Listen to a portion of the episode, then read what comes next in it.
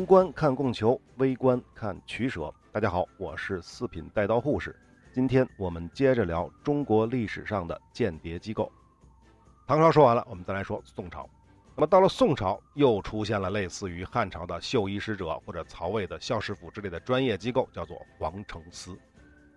这个皇城司的职能呢，跟之前讲过的绣衣使者也好啊，曹魏的校士府也好啊，比较像。但是跟他们唯一不同的一点，或者说最重要的不同的一点，皇城司是中国历史上这个特务或者间谍机关最早的正式设置的职能机构。也就是说，之前的绣衣使者也好，校士府也好，它实际上是秘密组织。那么这个皇城司是怎么建立起来呢？是宋太祖时期，宋太祖将大批的精锐的部队，当时划归了叫武德司。这个武德司呢，是独立于殿前司和侍卫两军之外的新军。太祖曾经就说过：“虽京师有警，警是警察的警啊，皇城内已有精兵数万。”那么这个武德司后来发展就改名为皇城司。皇城司的主要掌管的职能似乎呢只是保卫皇城，因为刚才说它的职能实际上是和殿前司和侍卫非常像的，但实际上它还是天子的爪牙和耳目，也就是特务侦察机构。这个皇城司不仅稽查官吏、军人。和非法的阴谋活动，后来还发展到了缉捕盗贼，甚至到后面呢，连民间的一些突发性的琐碎的事件，皇城司也要管。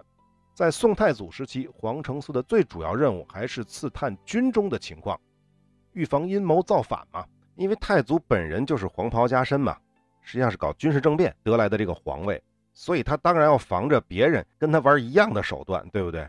因此，通过监察和特务活动来严防诸将串谋。以及禁军的异动，这个本身也是太祖这一朝的政治特点之一。那么到了后来，皇帝呢就把皇城司的这些特务散布到了全国各地，同时去监察那些地方的官僚、部队以及百姓的不轨的行为，为巩固他的皇权为服务。这么一看啊，皇城司跟汉朝的绣衣使者和曹魏的校士府就基本上是一样的，都是专门对内搞情报、搞专制的这种机构。但是实际上跟他们还有一个不同，皇城司啊，它不仅要负责对内的特务活动，而且皇城司是要派间谍去边境活动的，侦查与其对峙的辽啊、西夏啊这些国家的军事动态。在北宋时期，有些边防的军事长官，他实际上还要挂着皇城司的军官的头衔，负责边境的间谍和反间谍活动。这个皇城司的官员属于军事建制。担任了皇城司职务的官员多为边疆上立过战功的将领，或者呢是名将的子孙，还得是有大才略的人。皇城司的官员任满之后，都可以依次晋升军职。由此可见，这个皇帝对皇城司是非常偏爱的。那么，除了皇城司之外，宋朝负责军事行动的最高机构枢密院，它的最高长官叫枢密使，在负责军务的同时，对边境上的辽、西夏。金的间谍活动也负有指挥之责。宋朝沿边的各州还设有机仪司，专门开展对辽国的谍报活动。机仪司在澶渊之盟之后又改名为国信司，名义上是个外交机构，而实际上谍报工作还是它最重要的工作内容。另外值得一提的就是北宋时间的太监，也是帝王手中的一支特务力量。宋仁宗赵祯在位初年，太后刘氏垂帘听政，他也是主要通过信任的太监来制约反对自己的大臣。好，这就是大概宋朝的间谍机构了。那么过了宋朝，那么元朝我们就不说了啊。元朝这个我还没查太多，我们来说说明朝。明朝大家都知道就是三场一位，可能有人说是两场一位，我们会说啊。这个明朝的三场一位，它的权力之大，中国古代这个历朝历代都没有与之能相比的。当然了，它的危害程度也没有与之能够相比。明朝的特务制度自然是朱元璋开始建立的。其实呢，像这个一般的这种泥腿子起家的皇帝啊，他其实对于底层老百姓的反抗，他是比较放心的，而反而是更加关注官僚体制内部的这些矛盾，尤其是对皇家、对皇权、对皇帝本人的威胁。所以，他自然要建立起来完善的、专属于为自己服务的这种谍报机构，来监视朝野内外的各种声音。明朝的特务机构大概可以分为三大部分。第一部分是分驻在各地的所谓的镇守太监，设于全国各省以及各重要城镇。他们的任务表面上是镇守地方，但实际上是替皇帝监视地方的官吏和军民。这个的性质非常像唐朝中晚期的监军院的监军使。啊，这个我们就不多说了啊。第二个就是住在京师的间谍机构，这个我们都知道了，三厂一卫，锦衣卫、东厂、西厂和内行厂。第三种呢，就是临时派出去的，这部分的人最多，就是我们所说的宦官，他有可能是监军，是去监督军队的，也有可能是监督赋税、盐税等等等等的。这种种类是非常的繁多，遍布呢是全国各地，他们全部都负有侦查和收集情报的任务。好三大部分我们说完了，我们重点来说三场一位。三场一位最早的应该说的就是锦衣卫。这个明太祖朱元璋啊，在扫平群雄的时候，就经常派自己身边的军吏去从事谍报活动。当他坐稳天下之后，这些军吏就变身为检校，也就是特务。他们遍布于朝廷的内外，其职责就是专门把查探来的那些大小衙门官吏等的情况，随时向皇帝报告，充当皇帝的耳目。到了洪武十五年，也就是一三八二年，朱元璋呢，为了进一步巩固自己的统治，将负责皇帝警卫的仪鸾司改制为锦衣卫。这个锦衣卫原为上职卫亲军指挥使所属的二十六卫之一，是拱卫皇城的部队。注意是部队啊，但是它是皇帝的私人部队、私人卫队，是只属于皇帝指挥的。由于具备了保护皇帝的职责，所以他们自然要防患于未然，那么就必须要四处进行秘密的调查工作。但是呢，锦衣卫最大的问题也是因为它只属于皇帝的指挥，所以他们可以直接逮捕任何人，投入监狱，而根本不需要外廷司法的法律手续。这就是所谓的锦衣狱或者叫做昭狱。因此，锦衣卫就成了。明代集侦查、保卫、司法于一体的间谍机构，它与近代的宪兵队的性质相对来说呢是比较类似的。我们都知道，权力越集中，它的好处是效率高，但是它坏处其实是更大的，因为无人监管，所以执法者就可以为所欲为。明朝的锦衣卫在朝廷当中是无孔不入的，他们对百姓的日常活动、百官的一举一动都进行监视，并把监视的情况一一向皇帝奏报。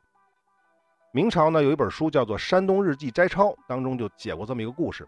当时朱元璋派了一个叫钱载的人编纂《孟子节文》。一天呢，钱载这个人呢，由于工作太累，就在家里发了句牢骚，并且呢吟了一首诗。这首诗叫做“四鼓东东起着衣，午门朝见上闲池。何时得遂田园乐，睡到人间饭熟时。”第二天一上朝，朱元璋就找钱载说。你昨晚上吟了一首好诗啊，朕很喜欢。不过呢，朕并没有嫌你迟到，你可以把“闲”字改为“忧”，自己担忧迟到。爱卿意下如何啊？钱载一听，自然是吓得魂不附体，一个劲儿的磕头谢罪。这种事是非常可怕的。你在家里随便吟了一首诗都没写下来，而第二天皇帝都知道了啊！这样的故事非常非常的多啊。什么？你在家里发脾气了？什么？怎么着？皇帝都知道这种事非常多，我们就不多说了。那么另外呢，锦衣卫由于它是属于二十六卫当中的，它的头领也是由一名指挥使担任的。这样呢，锦衣卫就成为了明代唯一一个不受宦官把持的特务机关。锦衣卫的指挥使都必须是皇帝的亲信心腹，所以地位也较之于其他卫更高。他的下面有十七个所。官们的名字有什么千户啊、百户啊、总旗啊、小旗啊等等等等等，这个在很多影视剧当中、小说当中都会体现。那么锦衣卫除了他所属的十七个所之外，还有南北两个镇抚司。南镇抚司呢，掌管本部刑名，监理军事；北镇抚司呢是洪武十五年添设的，职务是专理诏狱，所以他的权力是非常大的。管监狱的嘛，相当于就是抓人啊、拷问啊，都是归他管的。那么到了朱元璋的晚年，一三八七年的时候，他曾经一度就把锦衣卫给撤销了。什么时候又复设的呢？嘿，这个人叫做朱棣，也就是明成祖在永乐年间复设的。这个朱棣为什么要复设锦衣卫呢？这个大家随便想想都知道了。朱棣是怎么当上的皇帝？他可不是正常上位，他是造反上位的，那必然要担心这个，担心那个，对不对？那就是这个原因。而且朱棣不仅重新开设了锦衣卫，后面讲到的东厂也是由朱棣开设的。那么这个锦衣卫最后做到多大的规模呢？在明世宗朱厚熹在位的这个时候，锦衣卫已经发展到了十五六万人之多。你想想是多么庞大的一个特务组织。那锦衣卫就不多说了啊，我们再来说说东厂。那么东厂是明代最大的一个负责侦缉和刑狱的特务机关，也是明代第一个由宦官把持的特务机关。它是朱棣在一四二零年八月始建的。成立之日起，一直到明朝的亡国前后，共存了二百六十多年。在这一期间，一切的侦查、诬陷、刺杀、冤狱，都是直接或者间接从这里发起执行的。前面说了，锦衣卫的创立之初，主要的职责是负责皇帝的安全以及相关的情报和收集工作。那他对老百姓的鸡毛蒜皮的事儿呢，管的并不多。但是到了朱棣这个时候，就完全不同了。我们就刚才说了啊，朱棣是靠的军事政变才得的皇位，所以不仅仅是朝野上下、朱姓子孙，还是官僚体系，他都有可能造反，而且老百姓一样也有造反的可能性。你毕竟你这皇位来的是名不正言不顺嘛，所以朱棣才重开了锦衣卫，而且嫌他不够强大，便增设了东厂。那么东厂的厂址放在什么地方呢？就是在今天的北京的东安门以北这个地方。内设了一个重囚监狱一所，他雇佣了京城的那些亡命之徒，也就是那些地痞流氓，用他们来稽查和刺探情报。比如说什么某日某官行某事，某城某街得某监，这些东西都会写成详实的报告，径直密呈给皇帝。就连京城的每日的两米油盐的价钱，这些细微的情报都不会漏掉。明成祖就是通过东厂的这些特务活动。把上至官府、下至百姓的情况牢牢地掌握在自己的视听之内，以防官民越轨。东厂是由皇帝直接指挥的，有密室直接密奏皇帝，也就是说，除了皇帝之外，任何人都在他的侦查范围之中。那么，东厂的头目是什么人呢？一般来说，都是皇帝最亲信的那个司礼监的秉笔太监出任头目，当然也可能是他的二号人物或者是三号人物出任东厂的头目。那么东厂头目的官衔的全称叫什么呢？叫做钦差总督东厂官校办事太监，简称提督东厂。场内的人呢，一般就管他叫做督主或者叫厂工。他的下面设了掌刑的千户、理刑的百户各一位，是由锦衣卫的军官充当的。再下面是长班、领班、私房四十多人，分十二个科。在外面负责侦查和机访的是议长和翻译，议长又叫当头。也分成什么子丑寅卯的十二个科，每个议长的下面呢是有翻译数名，翻译呢又叫番子或者叫干事，这些人呢也是从锦衣卫当中精挑细选来担任的。那么东厂间谍机构的这个形制或者说它的结构大家都明白了，所以我们就知道它的管理者控制它的人是皇帝，那么再下面呢实际上就是秉笔太监，那么再下面具体执行的人呢其实不全是太监，大部分是锦衣卫的人抽调过来做的。那么它和锦衣卫的最大的区别就在于，它的权力会比锦衣卫更大，范围会更广。因为锦衣卫的主要职责实际上是跟皇帝本人相关的，而东厂是全都要管，连老百姓的情况都要管。之前不是说过了，什么柴米油盐的事情都要汇报的吗？那就说明朱棣这个人对老百姓的具体的情况、实际的情况，他是非常关心的。好，东厂说完，我们再来说西厂。西厂是谁创建的呢？是明宪宗朱见深在成化十三年，也就是一四七七年建立的。刚才咱们说了，东厂是一四二零年，也就是说五十多年之后建立的西厂。这个西厂的最早的统领呢，叫做御马监太监汪直，好多人都知道啊，明朝一个著名的大太监。西厂的职权和东厂的职权其实没有什么区别，但是声势比东厂大得多。西厂所用的军官也是由锦衣卫提供的，而西厂的特务比东厂更为猖獗。在提督西厂的汪直的统领之下，西厂所侦查的范围不仅限于京师，各地的王府、边镇以及南北河道的重要的地方，甚至各省府、州县都有他布置的特务。连老百姓他们家的吵嘴、打架、争鸡骂狗这样的琐碎的事情，他们也都会罗织索引，用事成狱。由于西厂的特务们屡次兴大狱，所以闹得整个的官僚集团是鸡飞狗跳。说叫做士大夫不安其职，商贾不安其途，庶民不安其业，这个不用解释了吧？因此，这个明宪宗在群臣对汪直的不断弹劾当中，对西厂的一片的讨伐当中，最终下旨革罢了西厂。这个时候，西厂只开设了五个月。可是，这个西厂并没有就这么结束了啊！西厂被革罢一个月之后，明宪宗竟然又重新下旨重设了西厂。一直到了成化十八年（一四八二年），汪直失宠之后，西厂才又被裁撤。这期间呢，又是五年。那么到这个时候，大家是不是觉得西厂就已经完事儿了呢？还没完。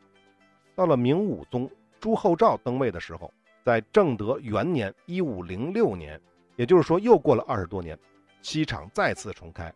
这个时候控制西厂的这个人叫古大用，他是西厂的提督。那古大用的上级是谁呢？就是司礼监的大太监刘瑾。那么刘瑾大家也知道是是明朝最著名的大太监之一啊。那便是他利用西厂四处镇压异己，营私结党，最后呢是在一五一零年因谋反被处死。武大用呢也辞去了西厂的这个职务，从此这个西厂呢就不复存在了。所以呢，这个西厂在这个期间呢又存在大概五年时间。所以大家明白了吧？东厂和西厂的区别在哪儿呢？东厂是一直存在的啊，从朱棣这个时期一直到明朝结束，东厂一直是存在的。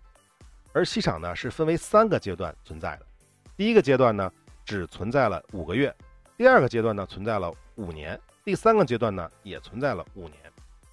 这三个时间段之间呢分别又隔了二十年左右。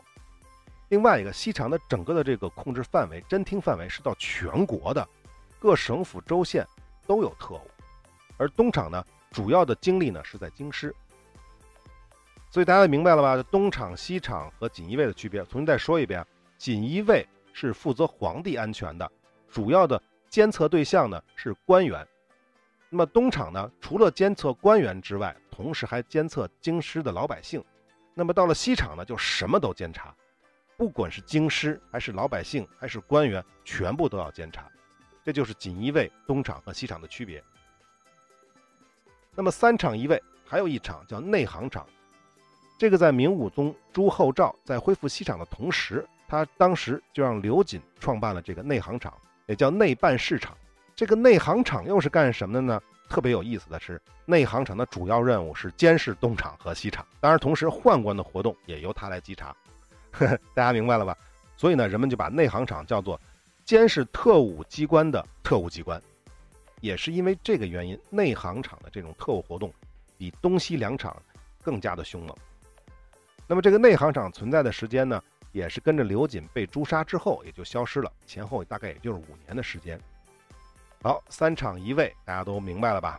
总的来说呢，明代整个呢是宦官把持特务机关的，但是呢形式上是归吏部领导，实际上呢是归司礼监的控制。因此，司礼监就是明代特务机关的最高指挥机关。司礼监是明代宦官二十四衙门的首席衙门，是一切宦官的领导机构，也是皇帝最亲信的衙门，远高于政府机关。明代的大特务头子如王振、刘瑾、冯保、魏忠贤都是司礼监的太监。那司礼监呢，既是宦官的总管，所以一切派往各地主持各个特务机关的宦官，如前面说到的各地的镇守啊、军队的监军呐、各种采办啊，也都是由司礼监。来确认，然后秉承皇帝进行调遣任命的。那么除此之外呢，司礼监呢还有权利对他们进行裁减或者是升迁。那么司礼监的大太监本人除了这个职务之外，他同时一般情况下还会兼任很多其他特务机关的头目，比如说东厂，比如说南京的守备，比如说内书堂等等等等。好，明朝的三厂一卫基本上就说完了。最后我们来说说清朝。那么到了清朝。是满族占据了中华大地，相当于是异族统治。那么全国人民，尤其是江浙一带的人民，在心理上与清朝存在着强烈的敌对的情绪。此外，也有不少的知识分子以节气啊、思想啊相标榜，对清朝采取了不合作的态度。康熙皇帝平定了长达八年之久的三藩之乱之后，他就开始考虑了，应该去建立一个强大的情报网络，来巩固和加强清政府的统治。那么最终，中国历史上最独特的特务机构诞生了，就是织造衙门。那熟悉《红楼梦》的人大家都知道了，江南织造，这个实际上是一个特务机构。本来呢，织造衙门是清朝入主中原之后，在江宁、杭州、苏州这些地方设置的，专门负责为皇帝采办纺织品，并监管机户、征收盐税的这样的一个机构。其官员是由内务府派出的，但是呢，他不是宦官，因为好像清朝的宦官好像是不能出京城的。到了康熙时代，刚才说了，康熙平定了三藩之乱之后，当时担任江宁织造的这个人叫曹寅，担任苏州织造的这个人叫李旭，这两个人都是出身于皇室的包衣。这个包衣的不用解释了吧？大家都知道是满族入关前的汉族的奴隶这种性质。但是实际上，如果关系处得特别好的话，实际上是从小玩到大的人，他们的与皇室的关系是非常密切的。因此，康熙就要求你织造衙门。除了为皇室采办江南贡品供皇室享乐啊，在皇帝南巡的时候负责接驾之外，还得为皇帝个人，注意是个人啊，从事间谍活动。那么康熙帝在李旭的奏折当中就有多次的批阅来证明这件事儿，比如说，凡有奏贴，万不可与人知道。谢凡苏州来的各行人等，倘有多事者，而查明，即当奏之，不可少谢，不时访访才好。再有，比如近日闻得南方有许多闲言，无中生有，议论大小事，朕无可以托人打听，尔等受人深重，但有所闻，可以亲手书折奏闻才好。此话断不可叫人知道，若有人知，冬季招祸矣。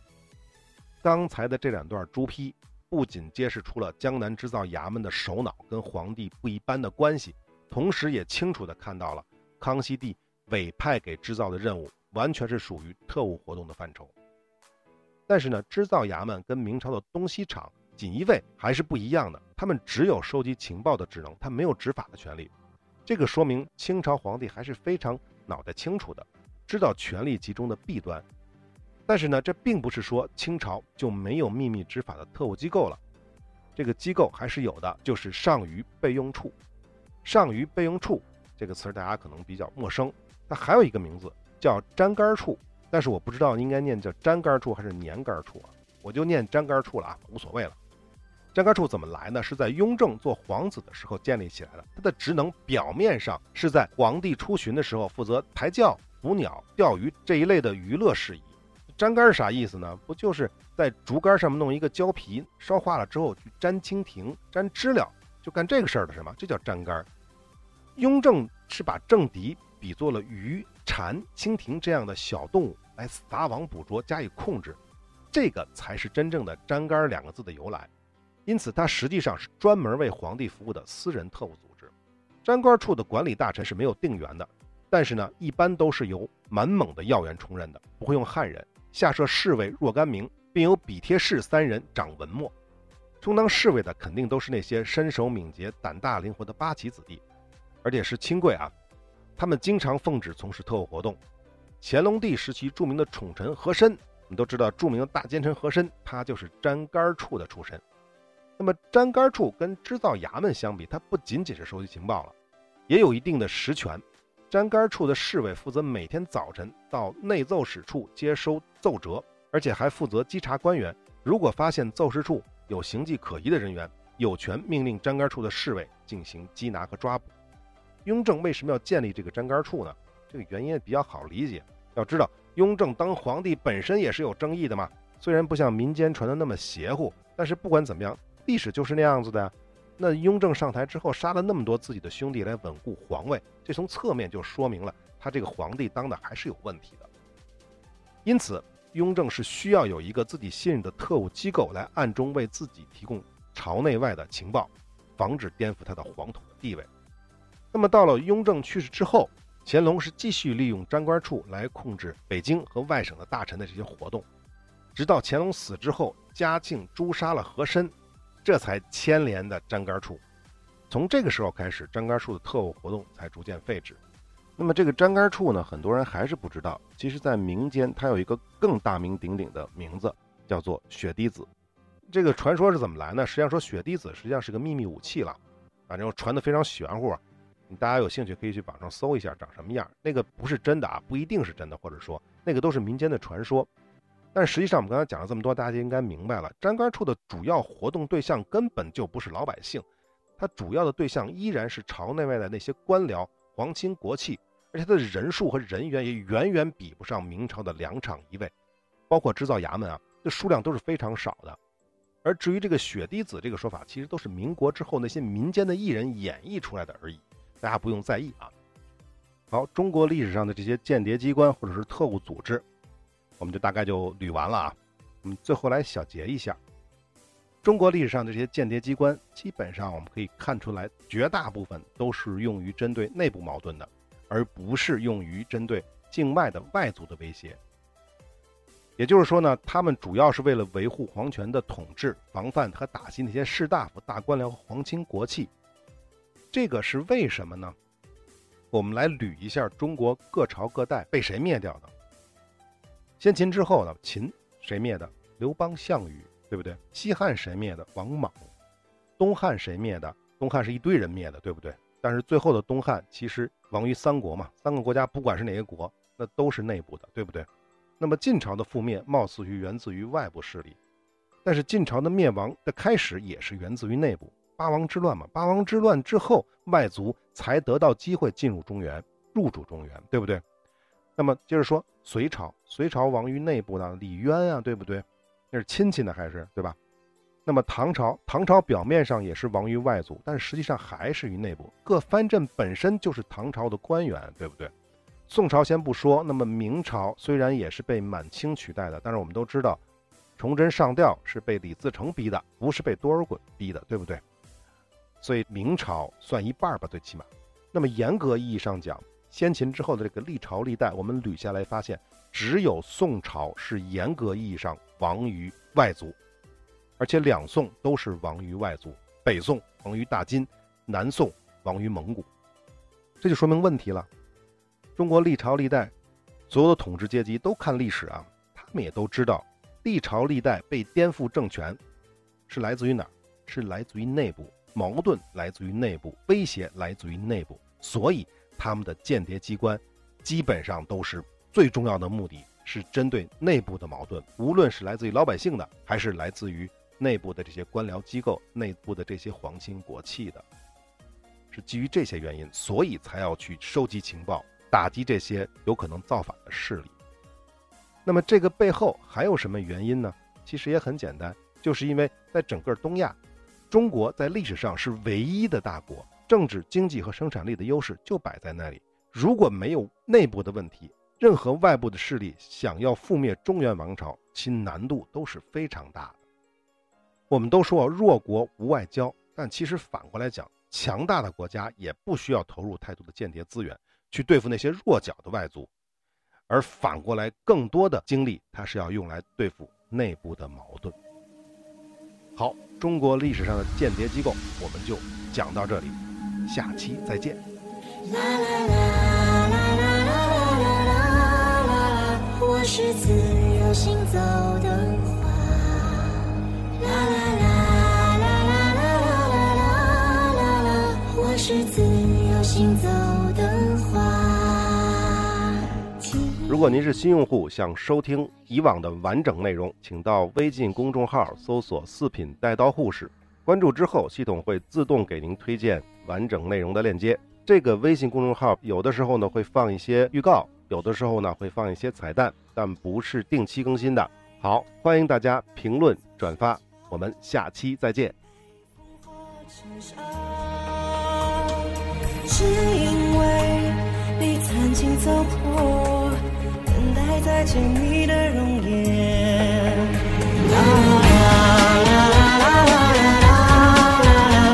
是自由